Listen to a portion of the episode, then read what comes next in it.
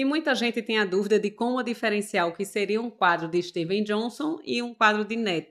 Como é que a gente consegue diferenciar? Existe algum cálculo ou estimativa para fazer essa classificação? A gente faz uma estimativa pela extensão da área de superfície corpórea, né? Isso. Então, normalmente, quando você tem até 10%, a gente considera como síndrome de Steve Johnson. Entre 10 a 30, a gente fica no meio, fica, pode ser Steve Johnson, pode ser NET, Isso. mas acima de 30% desse destacamento da pele, acima de 30%, a gente já considera realmente NET. Então, é medir o destacamento da pele de acordo com a superfície corpórea, ver a percentagem e aí você já tem uma noção se é uma NET ou uma síndrome de Steve Isso, Jones. A gente usa muito aquele parâmetro de queimados. De queimados. Né? Da regra dos nove, para você estimar a área comprometida.